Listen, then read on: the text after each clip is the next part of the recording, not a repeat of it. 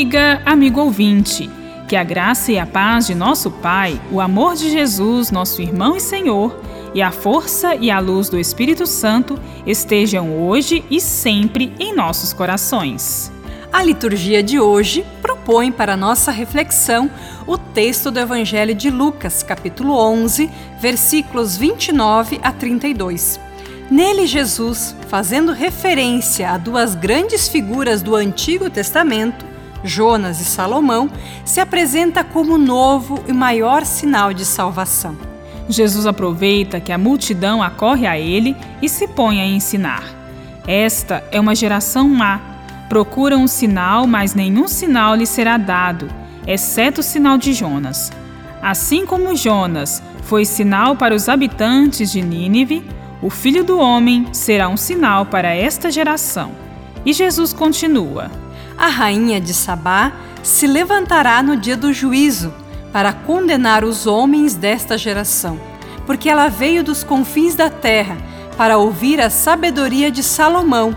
E aqui está quem é mais do que Salomão. Aqui está quem é mais do que Jonas. O Evangelho revela a decepção de Jesus frente à dificuldade das multidões de o aceitarem como Messias e acreditarem em Sua palavra libertadora. Correm atrás dele, mas querem apenas ver sinais maravilhosos e milagres. São incapazes de perceber que Jesus é o próprio sinal, enviado por Deus para junto do povo. É sinal e apelo de conversão. A fé não se baseia em fatos maravilhosos e milagres. A fé encontra seu fundamento na pessoa e na palavra de Jesus. Toda a sua vida foi transformada em sinal de amor e de presença de Deus. É necessário crer na ação libertadora e salvífica de Jesus em favor dos pobres e oprimidos.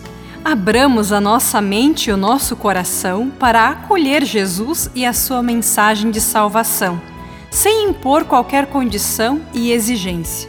O cristão que vive plenamente sua fé transforma-se também ele em sinal de Deus para o mundo de hoje. Bíblia Deus com a gente. Produção de Paulinas Web Rádio.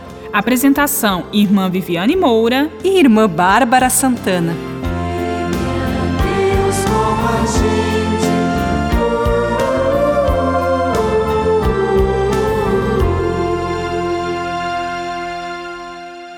Você acabou de ouvir o programa Bíblia Deus com a gente um oferecimento de Paulinas, a comunicação a serviço da vida.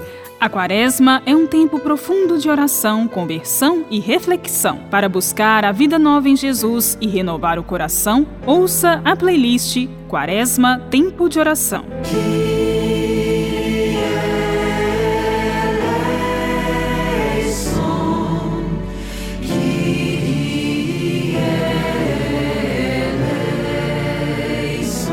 Ouça a playlist da Paulinas Comep nas plataformas digitais.